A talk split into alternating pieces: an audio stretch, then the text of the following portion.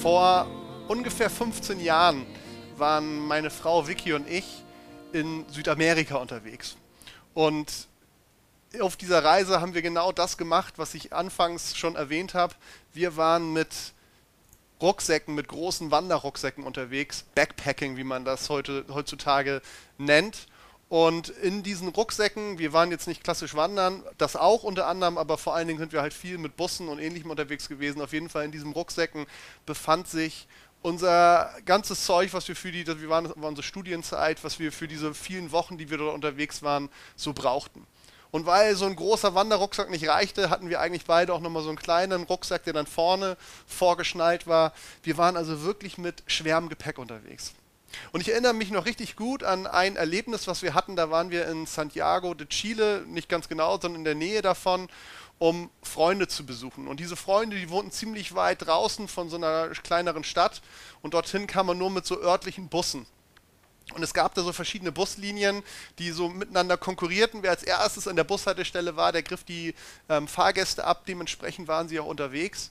Und es gab halt eine spezielle Buslinie, die nannte sich Nandu die fuhr halt nicht zwar ganz direkt bis zu diesem Haus von unseren Freunden in der Wildnis, aber doch relativ in die Nähe. Dort hatten sie ihr Busdepot. Und wir wussten von unseren Bekannten, die hatten uns gesagt, ihr müsst dem Busfahrer einfach sagen, dass ihr zu dem Depot von den Nandu-Bussen wollt, dann seid ihr schon fast bei unserem Haus, dann müsst ihr noch ein bisschen den Hügel hinauflaufen. Nun war es so, ich und meine Frau, wir stiegen ein, meine Frau vorneweg, weil die wesentlich besser Spanisch spricht als ich, beziehungsweise ich höre eher Spanisch, als dass ich es spreche. Und sie versuchte, diesen Busfahrer zu verklickern, ähm, wo wir denn jetzt hinwollen. Der eigentlich in dem Moment, wo ich als Zweiter meinen Fuß auf die Trittstufe gesetzt hatte, war eigentlich schon wieder angefahren, um die nächsten Fahrgäste als Erster zu bekommen an der Bushaltestelle. Und ähm, der schloss natürlich auch gleich die Türen. Und das Problem war, er konnte nicht so ganz nachvollziehen, wo wir hinwollen, weil er sich nicht erklären konnte, warum wir zum Busterminal, also wo die quasi ihr Hauptquartier hatten, hin wollten. Hat immer gesagt, wir wollen doch bestimmt zum städtischen Busterminal. Das heißt, es gab immer so eine große Diskussion. Der Busfahrer sagte irgendwas auf Spanisch. Meine Frau wiederholte immer wieder Terminal de Nandu und es ging hin und her. Und ich hatte das Problem, dass ich zwar schon mit meinen Füßen auf diesem ähm, Bus, in diesem Bus stand, die Türen aber so zugegangen waren, dass mein Rucksack sich nach draußen befand in voller Fahrt. Und ich war hinten wild am Gestikulieren und rufen, um auszudrücken, ich bin hier eingeklemmt. Die beiden waren aber so in ihre Diskussion ähm, vertieft, dass sie es nicht geschafft haben. Und irgendwann habe ich es dann geschafft, mit einem Ruck mich da irgendwie rauszureißen. Und wir konnten dann tatsächlich die Fahrt dorthin fortsetzen, wo wir hin wollten. Es hat auch alles gut geklappt. Warum erzähle ich diese Geschichte zu Anfang? Die hat natürlich, äh, ist natürlich witzigen Charakter, hat sie. Ähm, aber auf der anderen Seite geht es mir da um einen zentralen Punkt, was es deutlich macht, es ist nicht so leicht oder anders gesagt, es ist schwer, mit schwerem Gepäck zu reisen. Wir merken, einiges geht einfach nicht, wenn das Gepäck zu schwer ist. Die Frage ist, und es geht mir natürlich jetzt heute nicht um irgendwelche Reisen, was in dieser Zeit ja sowieso ein bisschen schwierig ist, sondern es geht natürlich mir vor allen Dingen um das, was in uns innerlich passiert. Die Frage ist mit unserem Gepäck in unserem Leben, mit dem, was uns belastet, wie werden wir das los? Das ist nicht so einfach, einfach nur diesen Rucksack abzuwerfen. Oder vielleicht doch? Ich empfinde die aktuelle Zeit, in der wir leben, mit all ihren Umständen, die, so, die, so, die so, so mit sich bringt, empfinde ich als so eine Zeit, wo viele Leute mit schwerem Gepäck unterwegs sind. Einmal sind wir jetzt gerade im Januar, das ist so die Zeit nach Weihnachten, nach Silvester, da wurde noch so einiges gefeiert. Hier oben im Norden ist es im Januar recht trüb. Bei uns liegt nicht so wie in den großen Teilen von Deutschland Schnee, sondern vor allen Dingen haben wir viele trübe Tage.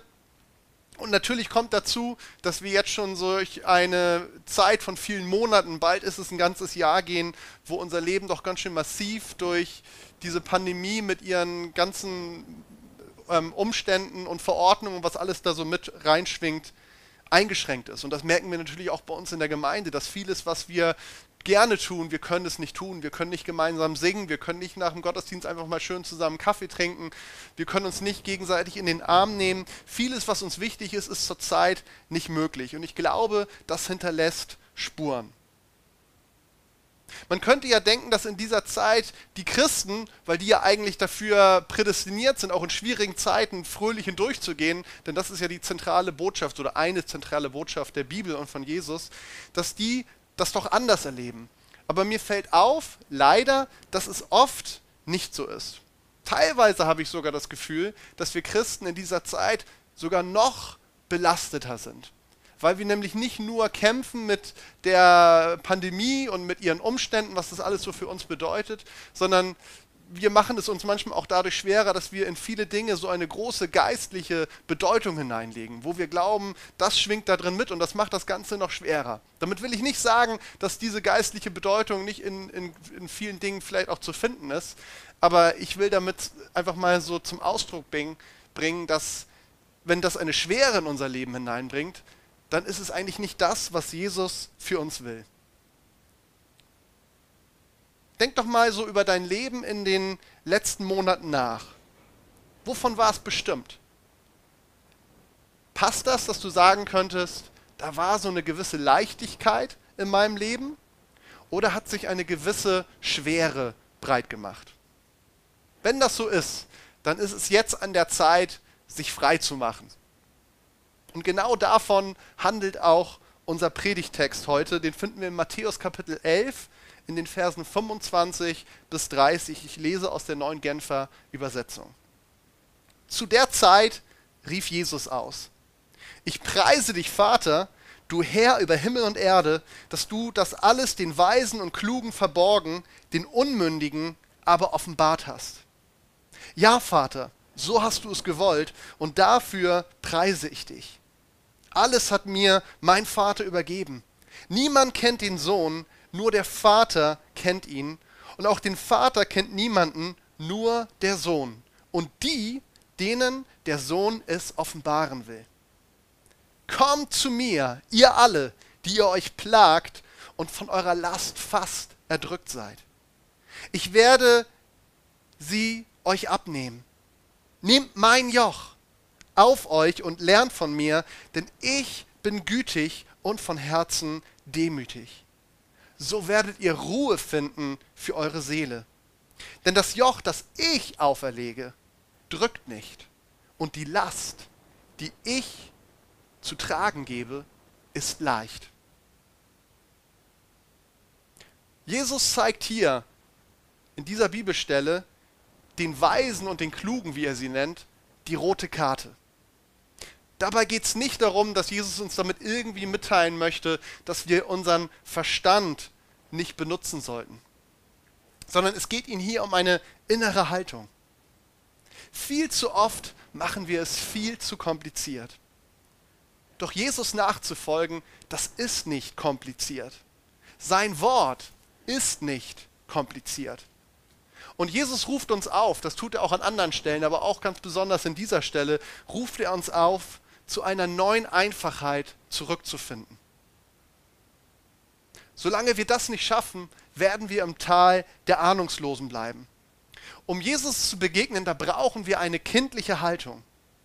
Das bedeutet nicht, dass wir kindisch sind, sondern es geht darum, dass wir auf eine kindliche Art und Weise miteinander umgehen dürfen und auch so mit dem Wort Gottes umgehen dürfen. Dieses Wort unmündig, was ich eben in diesem Text vorgelesen habe, das könnte man auch einfach mit Kind übersetzen. Also jemand, der unmündig ist nach dem griechischen Sprachgebrauch, ist eigentlich auch ein Kind.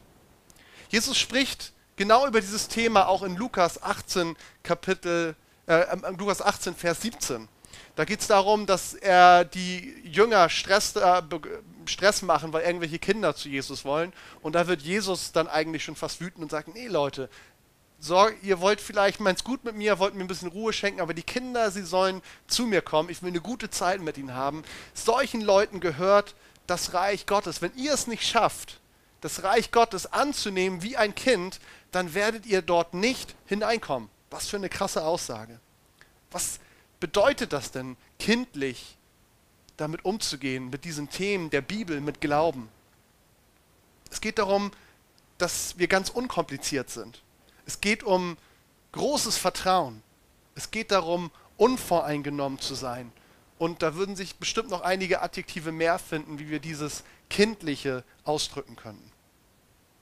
Stell dir doch mal die Frage, wo machst du dir dein Leben und auch dein Glauben zur Zeit oder vielleicht schon sehr lange viel zu kompliziert?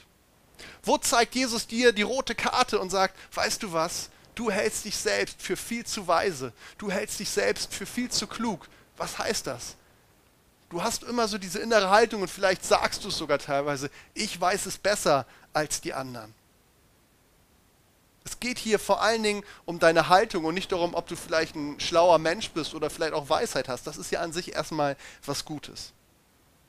Unsere Sprache als Christen, die zeigt schon ganz oft so, wie wir da aufgestellt sind. Es gibt so dieses schöne Wort oder vielleicht auch nicht so schön, das Kananäisch. Also wie drücke ich Sachen aus, wenn ich über meinen Glauben spreche?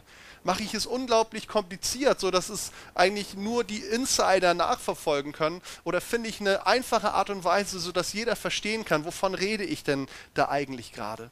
Ich glaube, da darf sich jeder selbst überprüfen und da dürfen wir uns manchmal auch Rückmeldung geben auf eine nette Art und Weise, wo uns das nicht klappt. Und ich selbst weiß als Prediger natürlich, wie schwer das manchmal sein kann, wenn man so in seinem Thema drin ist. Finde zurück zu einer neuen, kindlichen, tiefen Einfachheit. Jesus will dir zeigen, wer er ist. Doch bist du da auch bereit dazu, dich darauf einzulassen? Jesus ruft dich und mich auf, zu ihm zu kommen und unsere Last bei ihm loszuwerden. Es geht um Abladen. Was macht dein Leben gerade schwer? Vielleicht ist deine erste Reaktion, wenn du das jetzt so hörst, dass du sagst, na, warte mal, so einfach ist das doch nicht. Aber ich möchte dir Mut machen, wirklich dieses Wagnis zu tun und Vertrauen zu haben in die Zusage Jesu. Jesus sagt, komm zu mir, wenn du dich plagst und von deiner Last fast erdrückt wirst, ich werde sie dir abnehmen. Und Last muss jetzt in diesem Moment erstmal nicht unbedingt nur was Negatives bedeuten. Das hat jetzt natürlich erstmal so was Negatives, aber es geht jetzt erstmal etwas, was dein Leben schwer macht.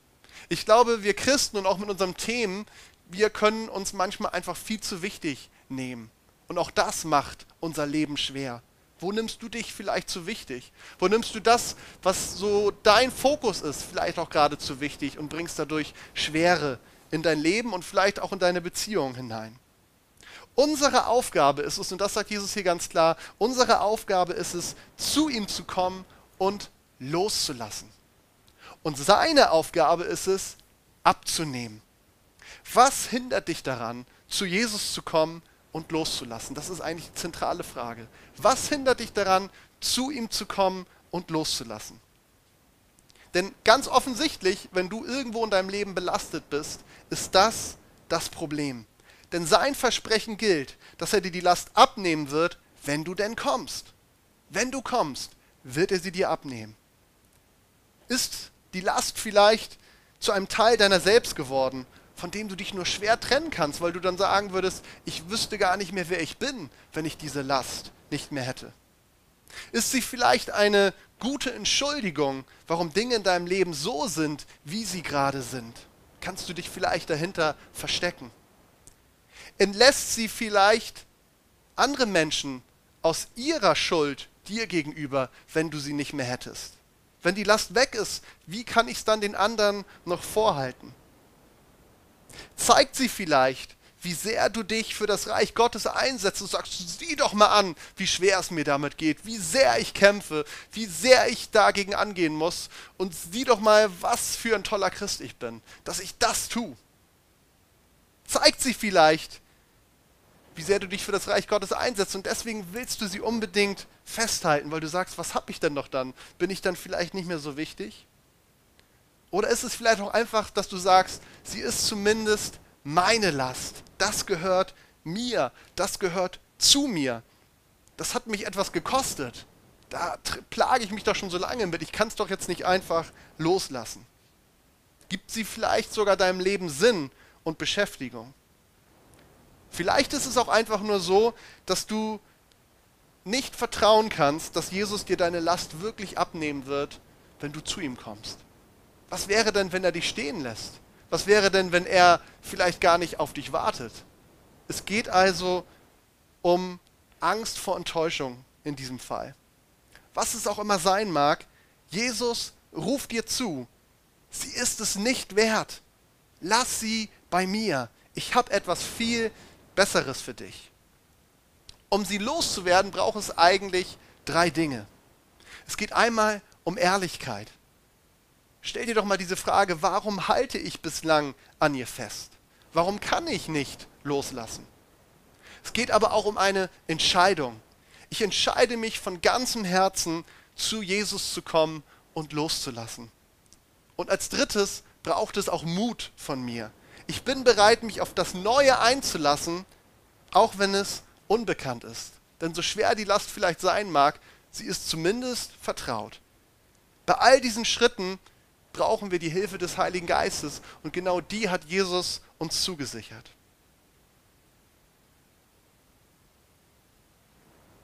Und jetzt wird es spannend. An diesem Punkt, wo wir sagen, okay, ich treffe diese Entscheidung, ich bin ehrlich und ich komme zu Jesus mutig und lass los. Denn was kommt denn danach, nachdem uns Jesus von dieser Last, von unserer Last befreit hat?